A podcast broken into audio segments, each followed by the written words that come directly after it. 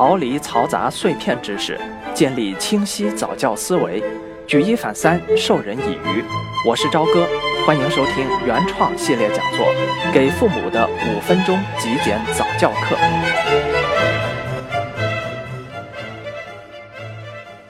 有不少家长给我留言说，总感觉自己的孩子注意力不够集中，希望能够专门讲讲这事儿。我觉得啊，这可能又是一个家长们欲速则不达、好心办了坏事儿的典型例子。在很多情况下，家长的本意是希望提醒孩子集中注意力，其结果反而破坏了孩子的乐趣和良好注意力。为什么我会这么说呢？我们今天就来说道说道。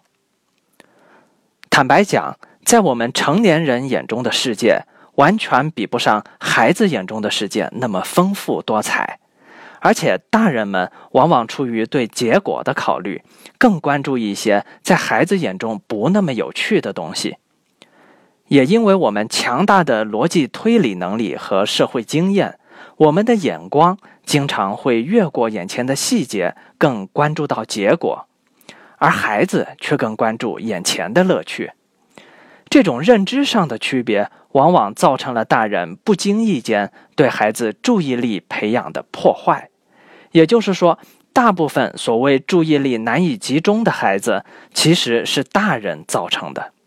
我们来举一个例子，比如当孩子好玩似的拿起拖把乱划的时候，我们往往是这么反应的：“宝宝要学做家务呀，真不错！来来来，我教你，咱们应该这么拿，按这个顺序拖地。”几分钟之后，我们发现孩子兴趣索然，扔下拖把去玩别的了。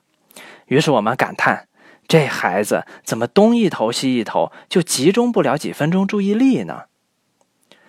我们之前说了很久，要明白孩子是从玩中学习和探索，这个学习自然也伴随着注意力的逐步提升。这道理一听就懂。但真的是大部分人都难以实践起来。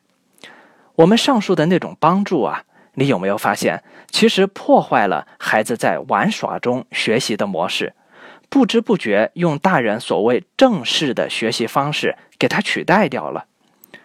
看起来都是拿着拖把，但我们已经把孩子从富有乐趣的玩拖把的活动方式中拉了出来。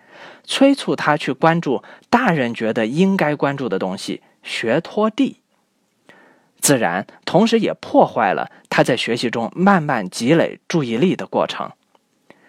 我们到底在急什么？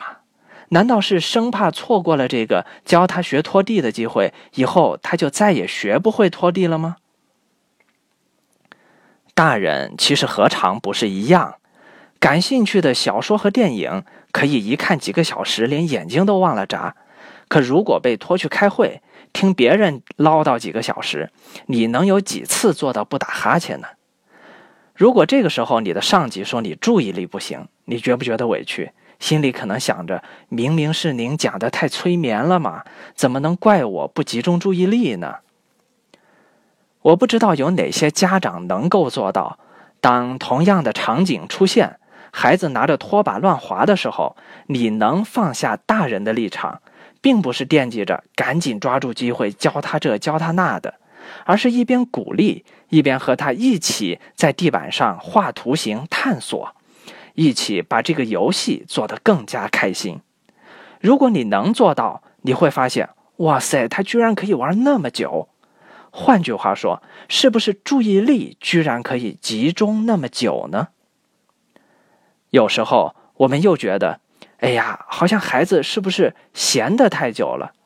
朝哥说过的哈，要多陪陪孩子，我得陪他。怎么陪呢？一看他现在玩的东西好像太无聊了，不够丰富嘛，咱们得教他点什么东西才行。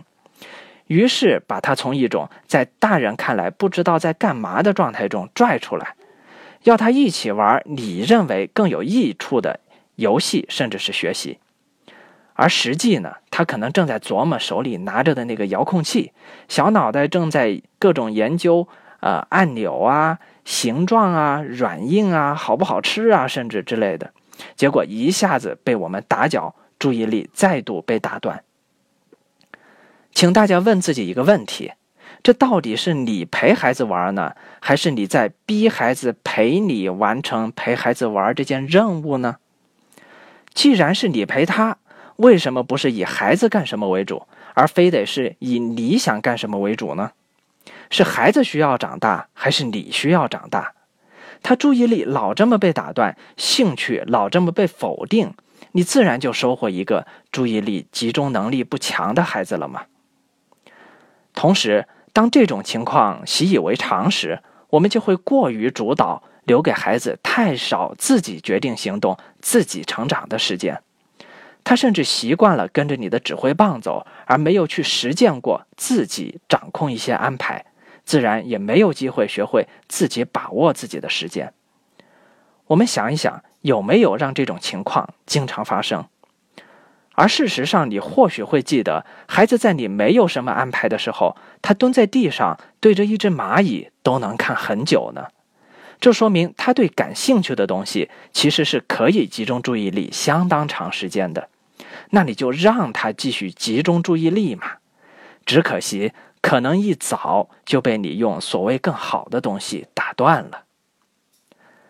孩子的注意力从刚出生时的几秒到十多秒。到刚入园的小朋友能坚持个三五分钟，再到快上小学时能到一刻钟左右，这些都是很正常的表现。我们不要用大人的标准去衡量他集中注意力的能力呀，其实一直都在慢慢的增长。我们应该利用他在玩感兴趣的东西的时候，逐步的陪他玩的久一点，再久一点，不要那么急于打搅他自己的选择。这。其实才是培养注意力的正确姿势。当然，如果您觉得孩子的注意力已经可能有一点点问题了，那又该怎么办呢？首先啊，我们要排除一些干扰因素，比如脱离嘈杂的背景，或者避免让孩子过于疲劳或者焦躁，给孩子一个容易安定的环境。此外，还有一些小技巧，也不妨尝试一下。比如，可以定期进行一些静心练习，和他一起专心的听完一首钢琴曲，同时一起练习呼吸，让这个时间变得慢慢的更久一点。又或者，让集中注意力的过程啊变得富有乐趣。比如，用一个小铃铛约定好，当孩子做一件事情分心时，敲一下。今天咱们约定要在铃铛响三次之内就能做完这件事情，明天两次搞定，下周咱们一次都别敲。每一次孩子取得了进步，都及时的给予具体的肯定。这是什么技巧啊？纵向比较嘛。我们一直在说的强有力的工具又派上了用场。还比如陪孩子做亲子阅读，也是个很好的方式。随着阅读的升级，孩子沉浸的时间也慢慢变长，而且此时孩子的精神是完全放松的，能够更自然的保持这种集中注意力的状态。以此类推，你是不是会发现有效的方法几乎是无限多的？所以关键还是在于咱们家长自己的思路。